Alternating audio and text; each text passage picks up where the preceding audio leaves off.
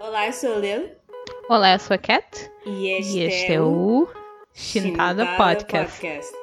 Ok.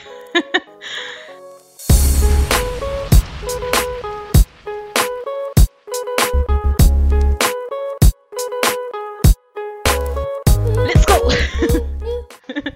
Alguma vez, tipo, lembras-te da nossa música? Qual música? Ah, A nossa música de, de introdução? Eu só me lembro da Eu- beat, eu não sei. Eu, eu, tipo, eu só. Eu não conheço a música, mas quando eu estou. I don't know, taking a bath. Eu nunca me lembro qual, como é que é a música É mesmo. tanana, tanana, tanana, tanana, tanana.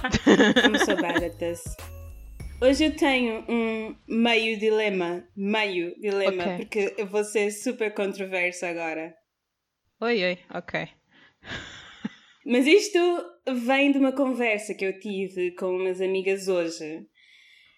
Será que a idade mostra inteligência? Oh, Eu vou dar, eu, eu vou dar tipo também um contexto para não ser bashed hoje. Essa minha amiga teve um conflito com uma pessoa no seu curso. Ela, ela- ela está a tirar um curso e teve um conflito com uma pessoa porque a pessoa literalmente reescreveu tudo que ela escreveu e eu sei que ela escreve bem, então eu fiquei tipo, what? Uhum. E essa pessoa literalmente fez frases e frases e frases sem pontu- pontuações, tipo 4, 5 linhas de frases sem pontuações. Uou. Yeah. E, e essa pessoa, o argumento dessa pessoa é: eu tenho mais experiência do que tu, eu sei mais do que tu, eu sou mais velho também, então eu sei. Eu é que sei. Olha, a minha resposta é não necessariamente. Acho que não há uma correlação entre idade e experiência, mas normalmente pessoas mais velhas já tiveram mais tempo para aprender mais coisas, percebes? Mas depois, Uhum. ao mesmo tempo, há pessoas que ah, passam 20 anos a cometer os mesmos erros e a não aprender nada. Por isso, that's my Right? answer. yeah. É pá, eu, também não concordo. Tipo, eu posso ter mais experiência do que tu numa certa área, ou Não. simplesmente, mesmo se eu não tiver experiência, a minha opinião também conta, não? Se bem que quando eu ah, tento pedir conselhos, eu sempre vou à pessoa, a uma pessoa que normalmente é mais velha do que eu, mas não porque é mais velha, mas porque já passou por aquilo que eu vou passar no sim, futuro, sim. né? Por isso, Sim, yeah. assim faz sentido. Yeah. Eu também estou no trabalho, também tipo, pergunto à pessoa que tem mais experiência como é que eu posso fazer isso e qual é a sua opinião. Mas eu não gosto quando as pessoas querem dizer tipo, não, é isto porque é isto, porque eu sei, porque eu sou mais velha do que tu, porque eu tenho mais experiência que tu, like. Like, my opinion matters, dude. Exato. Maybe you can learn with it. Pois. Mas, Pois. yeah, é isso. O episódio de hoje Sim, não tem nada a ver com este dilema. Sim. Claramente Apesar de ser nós- muito boa. Ah, olha, mas vai ser um bocado controverso, olha. Mas o episódio de hoje é Underrated Filmes Non-Americans. Ok, tive aqui um, um glitch de bilingual. Yeah. Underrated filmes. Não, não, basicamente filmes que não saíram da Hollywood, certo? Exato, filmes não Ok. americanos. Mas ah, do que isto aqui provém outro ah, dilema, porque há muitos filmes que são underrated. Como é que eu posso dizer underrated em português? Ah, pouco apreciados. Ou. N- Isto é o único trabalho de casa que nós devíamos fazer, tipo, é o único, é tipo Ah, o mínimo trabalho de casa que nós devíamos fazer. Subestimados. Yeah, I know. Underra- é que underrated é uma palavra tão usada que eu nem pensei em buscar a tradução. Mesmo. Eu também não pensei nisso. Mas ok, de filmes subestimados ah, que não saíram dos Estados Unidos, mas esta Uhum. palavra underrated ou subestimada é um bocado problemático, de uma certa forma, porque podem ser super populares no país de origem e não serem populares no estrangeiro ou na comunidade nicho que gosta destes filmes, Uhum. destes diretores, destes atores, etc. Exato. daí provém as nossas escolhas. Porque o meu acho que é o, o caso. também, o meu também. Eu acho que não é. O meu também é daqueles filmes que é Então- tipo super ah, hipsters e tipo vai para os festivals, film festivals, etc. Mas não são mainstream. Ah, o meu não é. É, Isso é bom porque o meu não é, o meu é o contrário. O meu é do género. ok, eu, eu, vou- eu vou, eu vou jump in, tipo, logo, Ok, jump in, para poderes porque eu só perceber. quero parecer que é que inteligente, ok? Que eu vejo esses filmes Ok, super boa, tipo, boa, boa. out of the place. Tipo, super intellectual, super. Ah, o meu não é. ok, ah, mas por acaso, este do. Pronto, para preparar-me para este episódio, foi até fácil escolher o filme, porque, primeiro, logo quando Non-American Movies apareceu-me à cabeça, pensei logo nesse filme. Esse é o primeiro filme que eu Aham. penso. E a segunda razão foi porque eu, infelizmente, não vejo tantos filmes fora de Hollywood quanto eu queria Hum, principalmente se não forem da ação. E isso é uma coisa que eu quero mudar a partir de hoje, que é uma Hum. coisa que eu percebi ao escrever, pronto, ao preparar-me para este episódio, Ah, mas por agora vai ficar este filme como a minha escolha número um. Ah, no entanto, tenho algumas menções honrosas, porque pronto, são filmes que eu até pensei em incluir, mas que muito sinceramente não pronto, não, não gostei tanto quanto o filme que eu vou descrever. Vou rapidamente hum, listar as menções honrosas. Primeiro, Goodbye Lenin, que é um filme alemão de uh, comédia-drama. Basicamente relata a vida de um jovem durante a queda do Muro de Berlim, em 89. Um, e este filme foi, eu acho que foi o primeiro filme que eu vi, que eu percebi que estava a ver, tipo, sem ser uma criança, um, em que eu tinha de ler as legendas a 100% do tempo, por- e também que não havia kung fu ou tipo pessoas aos Uhum. tiros e cenas malucas. E eu vi esse filme, eh, também é meio batata porque eu não procurei por esse filme, eu vi esse filme no liceu, mas eu acho que toda a gente devia ver. Eu acho que pelo menos em Portugal muita gente já deve ter visto, porque eu acho que o filme é muito recomendado nas escolas. Mas se não viste Goodbye Lenin, não vi. prepara as tuas, prepara as lágrimas, ah, é muito então não bom. vou ver. Ah, não consigo com filmes Yeah. tristes. As lágrimas chegam mais no final. É mais, é mais comédia durante o Uhum. filme inteiro, mas depois, pronto, tem- aqueles momentos. Depois tem o segundo filme, The Handmaiden, que é um filme coreano de Yes. thriller psicológico. Muito bem filmado, Uhum. achei muito bem filmado. Fiquei muito surpresa, por acaso, o quão bom era. Já não me lembro onde- quando é que eu vi ou como é que eu cheguei a esse filme. Provavelmente algum vídeo de recomendações, mas o filme é muito, muito bom. E provavelmente um dos mais. Foi realizado por um dos eh, realizadores mais conhecidos da Coreia do Sul. Por, por favor, eu, se disser o nome mal, diz-me. não podes dizer o É- nome mal. É Park Chan-wook. Chanu. Sim. E para quem, quem também não viu esse filme, por favor, vejam. É tão bem escrito, é muito É bem muito atuado, bem. principalmente a atriz, A atriz principal. principal. É... E também a, Yeah. a outra rapariga, a Kim Tae é tipo, Ah, ela yeah, é incrível yeah, também. Gostei muito dela também. Yeah. Depois, terceiro filme, também filme coreano, que por acaso é um dos meus filmes favoritos, mas não queria escolher para este episódio, porque eu, eu vou guardar para um outro episódio, que é Snowpiercer. Um, Uh. este filme é, é checo-coreano também. Uh, um dos meus filmes favoritos de ação. Eu estou, eu estou a conter tanto agora, enquanto eu recomendo a toda a gente para ver. Vai sair a série na Netflix. Ah, sim, vai sair a série. Por acaso eu estou com um bocado de medo de ver a série. Também eu. Mas, mas uh, eu, eu vou ver de qualquer maneira. Tipo, é, é. E, mas pronto, o filme eu recomendo muito ver. Se vocês não estiverem convencidos, tem o Chris Evans como personagem, como ator principal. não sei se isso Yeah. ajuda. Um, mas. Ele fez uh, um grande papel, até gostei imenso. Sim, sim, é muito bom. O, também tem uma das minhas atrizes favoritas, que é Tilda Swinton. Tipo, a Tilda Uhum. Swinton, eu tenho 99% de certeza que ela é uma mulher lagarto, but like, who cares? Yeah. Um, é Mas boa atriz. também- ela, ela também apareceu em alguns filmes do Bong Joon-ho. Acho que o Bong Joon-ho e ela tipo, devem ter alguma relação. Yeah, yeah. Um, porque a Tilda Swinton é meio. Ela é do género. Por exemplo, há uma cena no, em Snowpiercer, isto não é spoiler, em que ela, a personagem da Tilda Swinton tira o. tira o, uma prótese dentária. E Hum. basicamente na, nos behind the scenes, ela basicamente disse que um, a Tilda Swinton disse que estava a almoçar entre gravações com o diretor e ela, uh, pronto, naturalmente teve de tirar a prótese dentária porque a prótese dentária era só para a personagem. Então tirou a prótese dentária enquanto estava a almoçar. O realizador achou engraçado e disse: Olha, vamos filmar uma cena assim.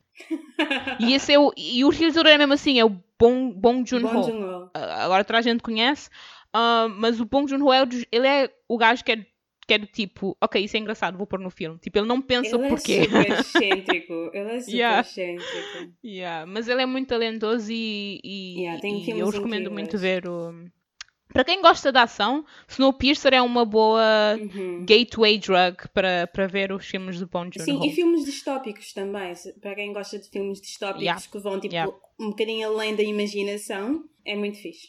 É, é. E a última menção é outro filme ah, asiático, mas veio do Japão. Ah, Chama-se Akira, ou Akira, ah, não tenho a certeza.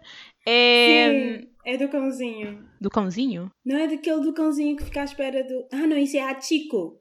Achiko, é, esse, eu não, esse eu não conheço. Ah, eu estava a pensar Mas- que era o Akira. O Akira é o outro. Ah, não, é, é da, é da Eu ação, mais ou menos. É de animação, ficção científica. É meio cyberpunk. É um filme que basicamente fritou o meu cérebro. Fritou-me o cérebro, a sério.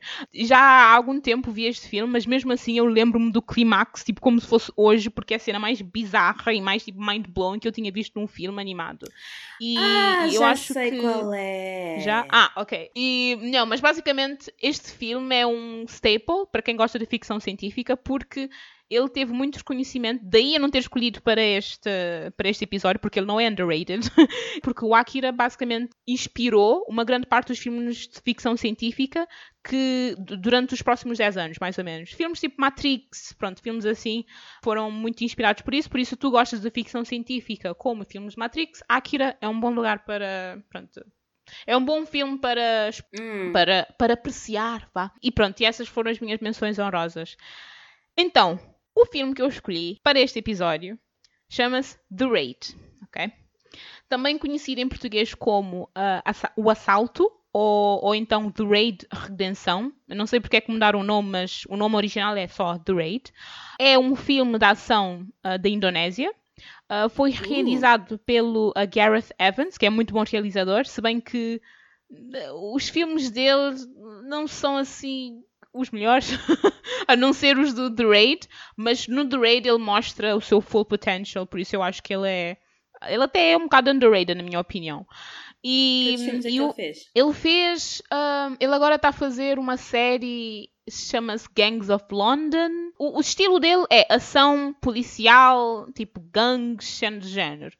Ahm, Ok. não, sim, não me lembro de todos os filmes, mas, mas é. Mas o, o que mais marcou a carreira dele foi o The Raid. O filme ah, foi protagonizado pelo Iko, Iko. Oh meu Deus, hoje este episódio vai ser difícil para mim na parte da pronúncia, mas eu espero que tenha, tenha pronto, que eu disse o nome bem, que é Iko Ues. Ues? Ah, Ele é basicamente o, o Jackie Chan da Indonésia, tipo, para ser sincera. Ah, ele é a única celebridade da Indonésia que eu conheço. Um, e, e ele é tão talentoso e tão famoso agora, porque ele agora, ele é sempre quando ah, um filme americano tem que ter uma cena na Indonésia, o Ico US provavelmente está no filme, muito provavelmente. Ah, Yeah, ele é, ele é, he's that type of famous, you know. O filme conta uma história muito simples de 20 agentes de polícia, ah, sendo um deles a, person- a personagem do Ico, ah, entram no prédio para capturar o chefe da máfia mais perigosa de toda a Indonésia, assim como o grupo de assassinos que está a guardar o edifício. E para tal, ah, este grupo de agentes da polícia estão dispostos a eliminar tudo e todos que passarem no seu caminho. Pronto, esta é a história, ok? Lil, este filme não é só um filme, é uma experiência, ok? Do início ao fim, tipo, ninguém vê este filme pela, pela história ou pelas performances ou que isto merece Oscars e cenas do género. O filme é ação do primeiro segundo até o último.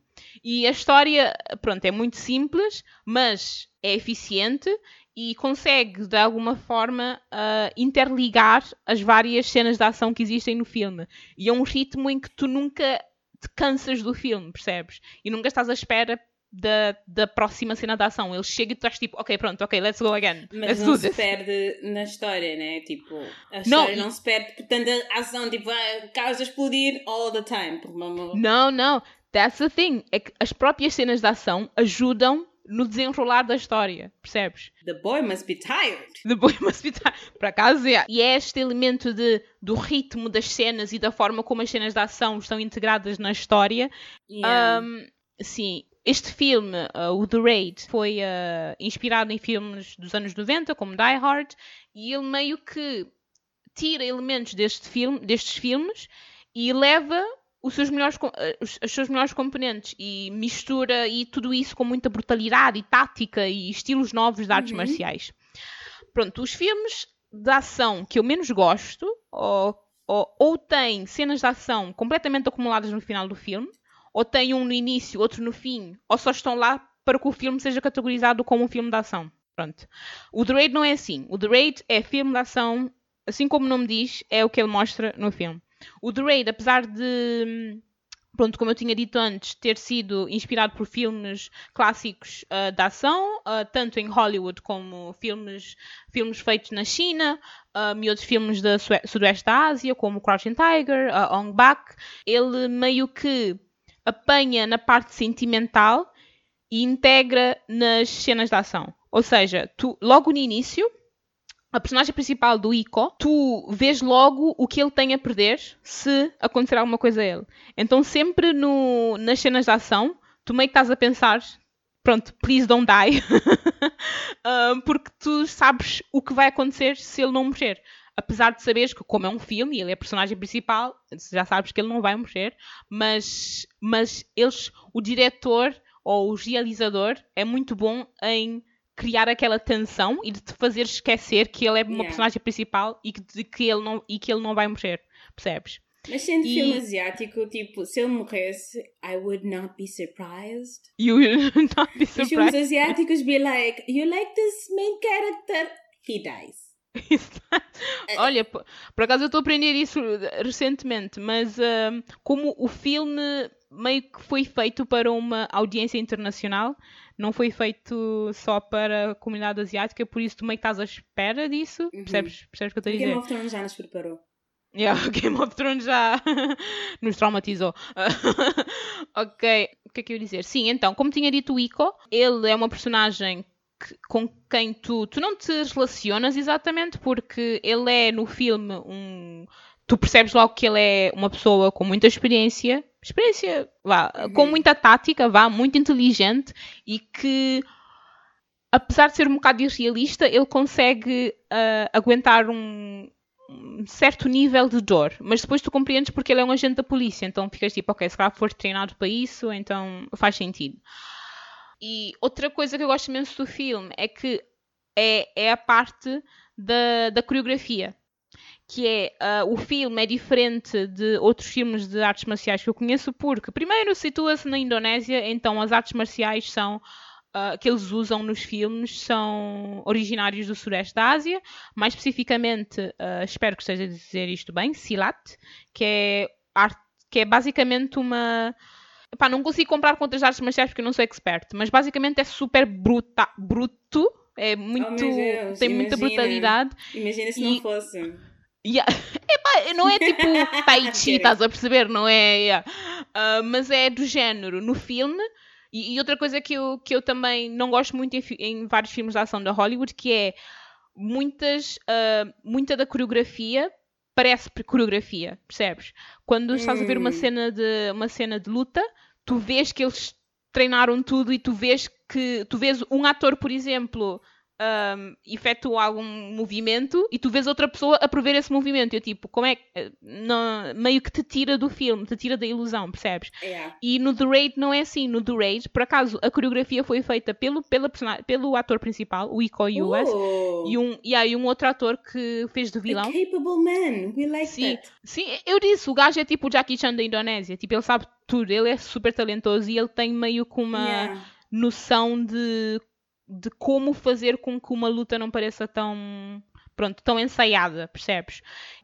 O, por acaso, a, história, a história engraçada do Iko é que ele ah, era só um estudante de Silat. E o, dire, e o diretor do filme, Desculpa, tu, sempre que diz chilates, eu, eu penso pilates. Pilates, I mean, ele deve fazer isso também, né? Para ganhar força, não sei, flexibilidade, I don't know. E depois tirando pilates, eu tipo pilates, a minha cabeça vai pilates. Yeah. Mas é, é- Eu vejo tipo o Ico, tipo, a meio de todas as blonde moms. like, you cannot do that. You have to go slow.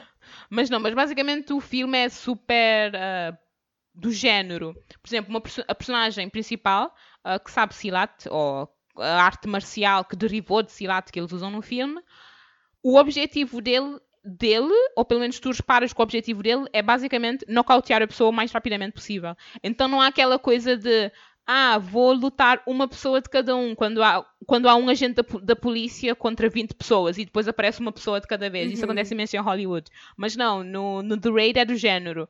Ok, como é que eu quebro as pernas deste? Ok, quebrado, já vou embora, não pode se levantar. Como é que eu. Como é que eu... Efficient! Yeah, e, eu, e isso é uma coisa que eu respeito imenso, ou que eu tento reparar em filmes de ação, que é qual é a urgência da personagem principal de atacar a pessoa de forma que essa pessoa fique em baixo. Pronto. Se, se numa cena de luta eles continuam durante 20 minutos a fazer cenas, eu já vi que isso é só mesmo para me entreter. E é um bocado. Mm. Like, that's not re very realistic. Mas pronto. Um, e, é, e, são esses elementos que eu gosto do filme, que é, um, eles tentam balancear a parte emocional com a parte mais entertaining, vá, que é a parte da ação em si. Uh, também a coreografia é muito, muito gira e a forma como eles, uh, como eles filmam também as cenas de luta, que eu não vou dar spoiler porque eu queria. Eu não consigo explicar bem como, a maneira como eles filmam, mas basicamente tu sempre consegues ver o que é que se passa. E isso é uma coisa que eu respeito imenso em, uh, em realizadores de ação. E por causa disso tudo, o The Raid acabou por uh, transformar-se num filme que impactou de certa forma uh, como vários filmes de ação são percepcionados. Tipo, para mim existe era da ação pré-The Raid e pós-The Raid.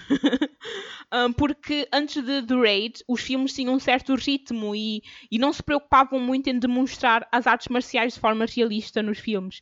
Mas agora e, e, também não, e também não dava um foco ao facto de que uma pessoa, por mais experiente em artes marciais seja, ele tem sempre de contar com tática, com inteligência e tentar sempre improvisar. Ele não, não, não tem de estar a fazer perfeitamente todos os moves, percebes? Que é o que acontecia em vários filmes de ação.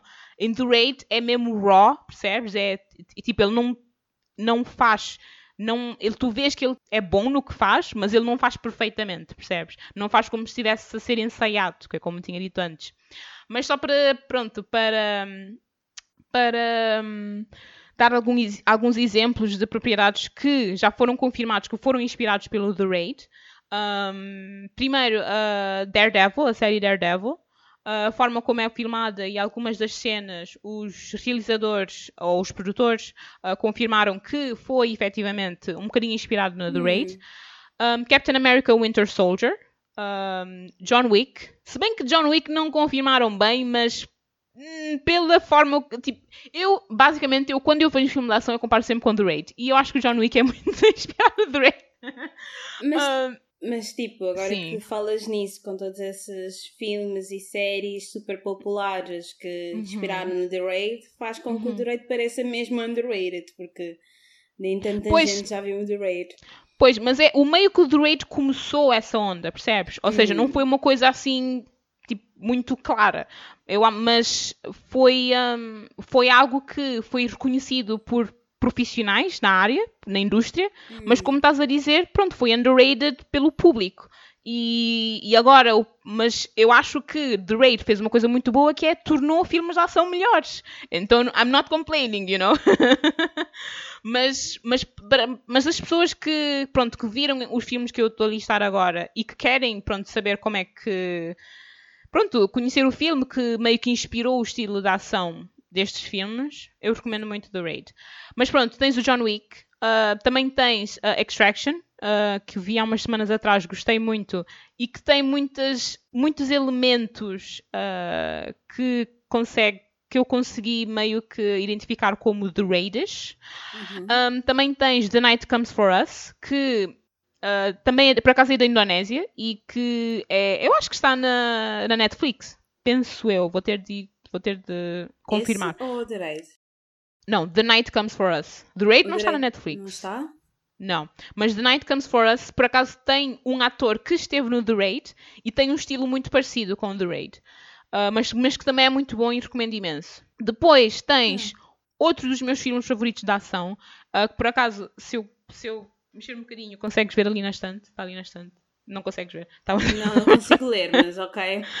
É, mas o filme é o uh, Dread, uh, também conhecido como Dread 3D, que é, na minha opinião, é cópia do The Raid. Tem basicamente mais ou menos a mesma história e tem um estilo de ação também muito parecido com, com o The Raid, pelo menos na, parte, na forma como eles uh, usam a câmera.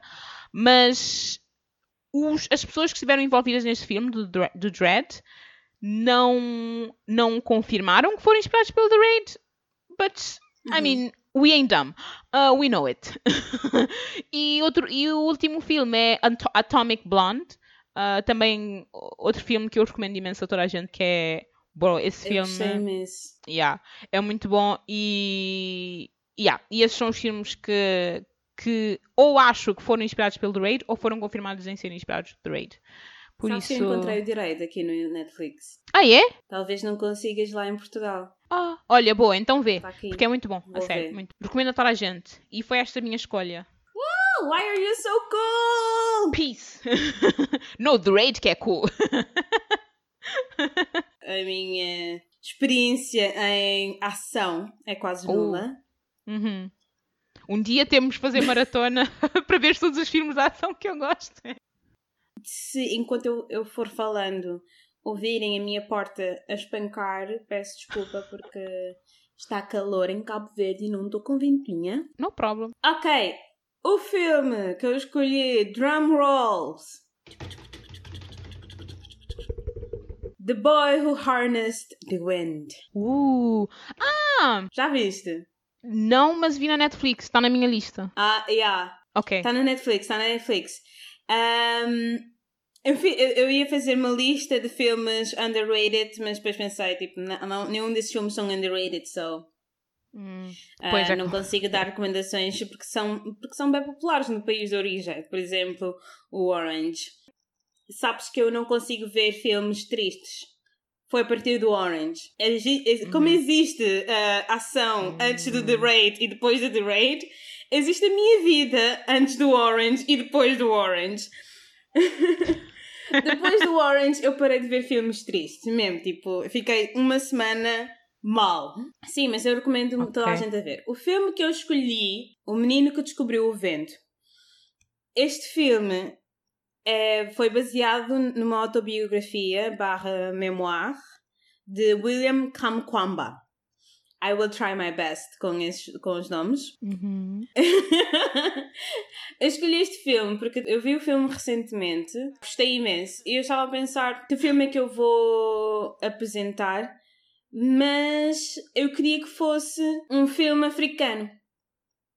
Não sei, tipo, estava mesmo com o feel de apresentar mais filmes africanos, etc. Mas só que este hum, filme nice, nice. não foi. Dire... O diretor não foi. Não, não, não... Rephrasing. O diretor é africano, mas é do UK. O país de origem do filme é UK barra Malawi. Mas foi filmado completamente uhum. no Malawi. São todos atores africanos e a okay. maior parte da, da, do filme é falado em diversas línguas que, que tem no Malawi. Malawi tem muitas línguas nacionais. Eu vou só ler tipo a sinopse muito brevemente para poder uh, perceber. Uhum. Nascido em Kasungu, no Malawi, William Kamkwamba é um jovem estudante que vem de uma família de fazendeiros, mais do que fazendeiros, agricultores, que vive na aldeia vizinha de Wimbe. William também dedica-se a consertar rádios para os seus amigos e vizinhos e gasta o seu tempo livre examinando o ferro velho local em busca de componentes eletrónicos aproveitáveis. Embora ele seja impedido de frequentar a escola devido à incapacidade de seus pais de pagar as suas mensalidades, William chantageia seu professor de ciências para deixá-lo continuar frequentando a sua classe e ter acesso à biblioteca da escola, onde ele aprende sobre engenharia elétrica e produção de, de energia. Eu cortei uma frase que veio depois de William chantageia seu professor de ciências, porque eu acho que é spoiler, por isso é que eu cortei. O porquê que ele chantageou o seu professor de ciências. Uhum. Continuando com sinais, em meados da década de 2000, a falta de colheitas devido à seca e à fome resultante devastaram a vila de William. Buscando salvar a sua aldeia da seca, William planeja construir um moinho de vento para alimentar uma bomba de água elétrica que ele havia catado antes. Bem, como o sinopse já explicou, o scope desta história, William é um rapaz real que na década de 2000, devido à seca e à fome que, a sua aldeia passava, ele construiu um moinho para poder ah, tirar água do solo para eles poderem plantar. E ele fez isso tudo sozinho. Ele, ele foi à procura de livros para poder ler, e, para poder ler e aprender sobre energia. E ele fez isso mais tarde com outras aldeias no Malawi. O filme foi filmado no Malawi, na vila ou aldeia que o William nasceu. Eles filmaram o pé da casa dele, ah, filmaram na escola onde ele estudou. Tudo aquilo é tipo mesmo autêntico. Mas o William participou também nas filmagens? Ele escreveu o livro, mas ele deve ter dado algum toque-toquezinho aqui nas filmagens e etc. Ok. Mas ele parece, se, ele parece nas entrevistas da Netflix com o diretor. Que é, eu vou explicar. O diretor é o Give Me a Second. Shuitel Ejiofor. Ah, what? Shuitel Ejiofor. Nós conhecemos. Mas o Chiwetel, ele é, ele, é, ele é realizador? Foi o primeiro filme dele. Oh, uau! Foi o primeiro filme dele a realizar. Não sabia. Yeah. Uau. É o Shuitel Ejiofor. Eu tive que, eu tive que ir googlar Uhum. a pronúncia do nome dele porque o homem é um gênio e eu quero respeitar Uhum. o homem. Uau! Um, yeah, ele, ele foi ator e diretor deste filme Uau! e foi o primeiro filme dele Uhum. Em que ele alguma vez direcionou, para, assim dizer. Uhum. Para quem que não, não o conhece, o homem já deve ter feito para aí uns 100 mil Yeah. filmes. Ele é britânico-nigeriano. Ele, ele foi o namorado da Keira Knightley no Love Actually. Um, 12 Years a sad. Slave. Ele foi o principal de 12 Years a Slave. Ele, ele foi a voz de Scar Yeah. no novo Lion King. Yeah. E para quem conhece todo o Marvel Universe, ah, ele foi o Mordo no Doctor Stranger. Yeah. Só espera para Yeah. ele tornar-se vilão, mas. que é suposto. Uh, resto dos atores, o Maxwell Simba é um rapaz keniano, um ator keniano, foi o seu primeiro projeto. Eu vou-vos dizer, pessoal, toda a gente neste filme atua. Hum. Like, não atua, eles atuam. Eles atuam com A grande. Do tipo, com A grande e um T grande no meio. Eles atuam. Like, eu gosto bem de ver pessoas que atuam Uhum. autêntico. Que- Aquele tipo de atuação é que sente-se autêntico, you know? Tem aqueles. I was like, yes, that's my aquele- grandpa. Sabes, tipo, quando... Principalmente quando tentam atuar, por, por exemplo, o Chiwetel, ele fez de pai do William no filme. I was like, that's my grandpa. Ele atua mesmo, ele atua mesmo como Hum. um pai africano, sabes? Tipo, ele parecia mesmo o meu avô, que era da Ilha do Maio, ele pastava, e ele, ele também tinha, eh, ele também fazia agricultura e etc. Yeah. Igual, ele, a forma como ele andava, as expressões da cara, as nuances, igual. Eu tipo, este, este homem é um gênio. Uau, é como se ele fosse africano. Não, não. Não é isso que eu queria dizer, mas Não, não, há uma grande diferença entre africanos nascidos na Europa Yeah, e nos true. Estados Unidos. Yeah. E mesmo Só há que uma tu grande, estás tipo, grande- ele incorporou. um Não, mas, mas desculpa lá. Mas há uma grande diferença também entre o meu pai e o meu avô. É por isso que eu não disse que ele parecia o meu pai. True, Porque true. há uma grande diferença entre o meu pai e o meu avô. Ok. O, meu, o meu avô é mesmo tipo homem da terra. Gerações diferentes, Tipo, né? Yeah. Sim, gerações diferentes. O meu pai já é educado, já foi para a escola e etc. Mas tipo, as mesmas expressões quando ele tipo pá! Ah, Tipo, não caçaronar! Bibi! You know, Ok. aquela brutalidade. yeah. Esquece, foi incrível. A mãe de cima foi a Agnes Kamkwamba, foi a atriz Aissa Maiga, que é uma atriz senegalesa francesa. Ela faz muitos, já fez muitos filmes na França e na Bélgica. Ok. Probably the most beautiful woman I've ever seen. Deixa eu ver se pesquiso. Se eu, se eu vou dizer que ela é linda, ela é linda. A pele dela brilha. I mean, Brilha! Genética. Tem de ser. Já foste ver? Ela é linda. Ah, Estou a pesquisar, peraí. linda. Eu, eu a vê-la ali, tipo, vestida como a minha avó, e eu pensar, tipo, linda. e também grande atriz. E depois temos outros at- atores novos, como a Lily Banda, que também é uma atriz do Malawi. Começou com este filme e agora ela está na Inglaterra a fazer Deep State. Uhum. Juntou-se ao cast. Depois há o Joseph Marcel, que é de Santa Lúcia, nas Caraíbas. E ele fez do mordomo no Fresh Prince of Bel Air. Não sei se já viram essa série. He's still alive? He is still alive and glowing. Oh, ok. toda a Oh, gente, boa. literalmente toda a gente, where has he been? Yeah. Mas Olha. sim, ele é. Sim. Mas toda a gente neste filme, eu não, eu não vou não estou a brincar, até o ator terciário dos terciários atua bem. Hum. Super bem atuado, super bem filmado. Um, o filme mostra a vida de muitos povos pobres que vivem do pouco da agricultura. Existem pequenas nuances e detalhes para nos situar na realidade do William e da sua família. Por exemplo, quando ele vai tomar banho e as casas não têm casa de banho, certo? Uhum. Um, ele vai tomar banho lá fora numa coisa, um, numa coisa que é fechada por palha e a mesma água, quando ele vai buscar a água do poço, a água não é transparente. Oh, então nem há canalização nem nada. Não, há não, não, não, não. Estás a ver tipo mesmo uma terra seca, seca, seca e uma casa de palha ali no meio de, Uhum. de- de- com um teto de palha e etc. É, a, casa, a casa é de tijolo. Mas mesmo assim, isso também me lembrou imenso. Eu não, não querendo comparar, porque de certeza vivem de uma forma muito mais degradante do que os meus avós, avós vive- viveram. Mas eu também, quando eu ia visitar meu avô, eu também tomava banho lá fora, fazia xixi lá fora, fazia tudo, Uhum. todos os negócios lá fora. Porque o meu avô também não tinha uma casa de banho funcional. Por isso Uhum. era tudo lá fora. É tipo a canequinha. Em Cabo Verde chamamos banho de canequinha. Yeah. Mas claro que o deles é muito mais precário. Quando ele veste o uniforme, é, o uniforme está novo, bem passado a ferro, e a família a dizerem como nós dizemos em crioulo, Bussabazofo! Ah.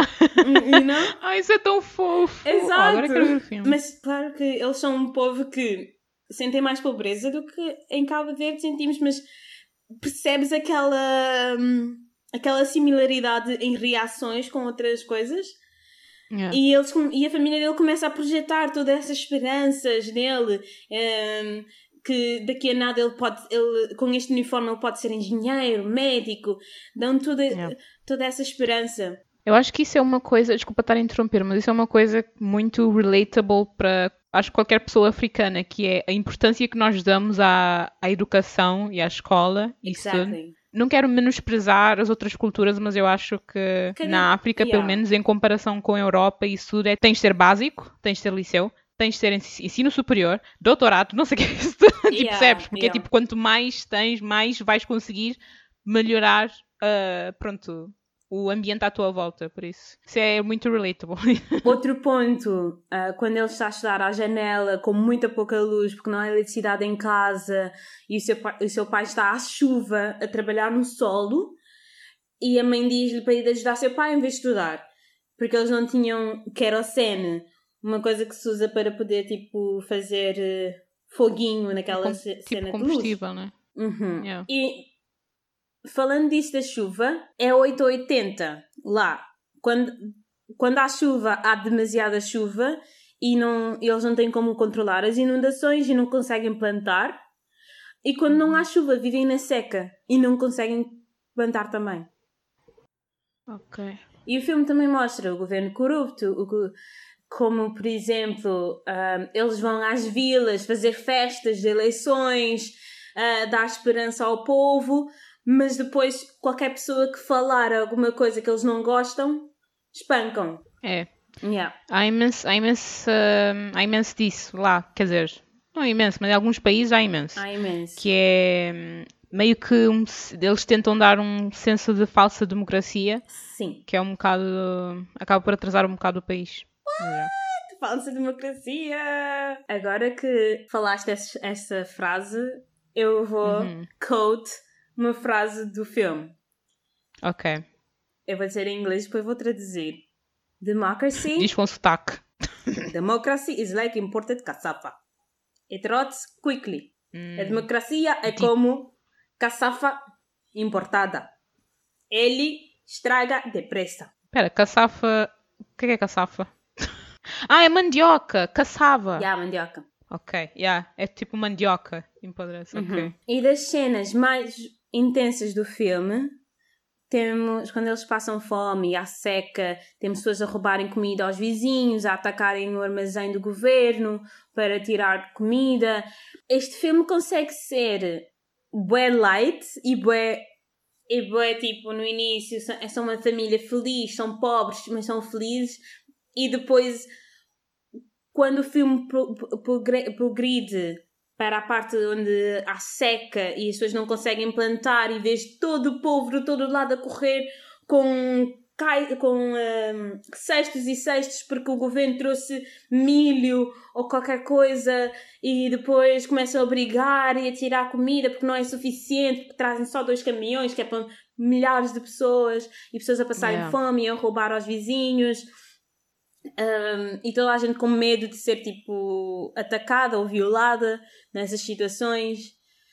Um, é, é um bocado raw nesse sentido. E eu acho que eu não tendo muita experiência com um, outros países na África, porque nunca fui, uhum. eu acho, mas eu acho mesmo que retrata bem.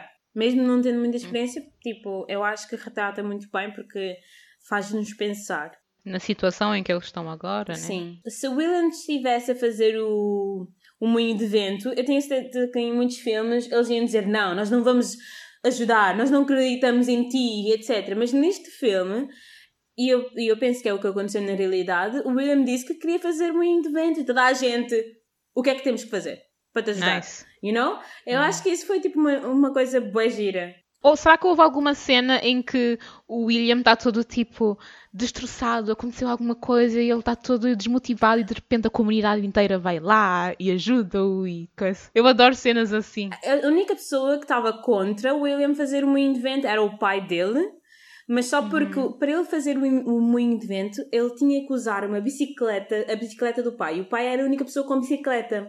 Uhum. E o uhum. pai não queria dar a bicicleta, porque se ele usasse a bicicleta, o pai não podia usar a, usar a bicicleta mais, porque ele ia ter que tirar todas as partes da bicicleta.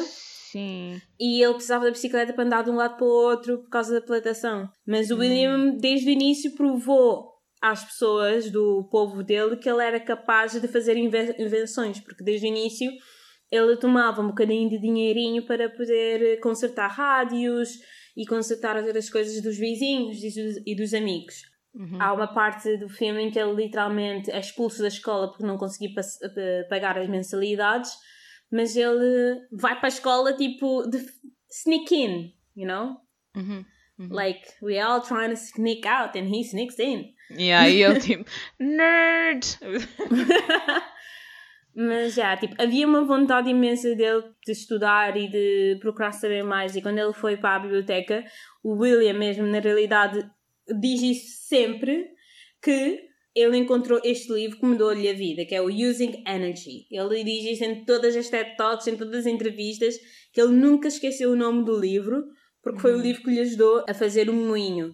E isso dá de pensar que como é que eu posso frasear isso sem ser muito controversa?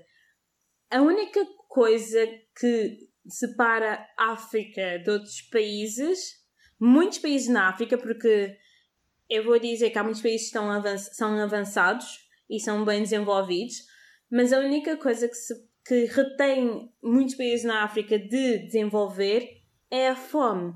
Porque quando tu te preocupas mais em comer, não tens tempo a preocupar na educação para poder uhum. desenvolver. Uhum. Mas, mas o William, mesmo com fome, ele foi à procura da educação, porque ele queria aprender para eles não passarem fome. Porque a primeira coisa que ele pensou foi comida.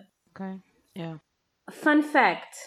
Sim. O Shuatel aprendeu uma língua toda. Tipo, ele, ele não só aprendeu as falas dele, uhum. ele aprendeu uma língua completa. Só para o filme? Para o filme. Uau. Yeah. Tipo, ele é fluente numa língua para o filme. Like, the dedication, bro. Yeah. The dedication. Ai, desculpa estar a fazer esta referência, mas é, é como a Emilia Clarke e o Jason Momoa aprenderem Dothraki para a série. Olha. Pior comparação de sempre. eu, eu ouvi disso, mas também Dothraki é uma língua. Um, Fictícia, é.